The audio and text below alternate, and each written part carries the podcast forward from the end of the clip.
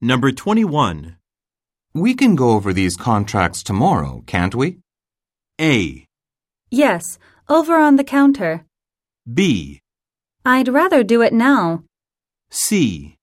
I'm sorry, but I haven't.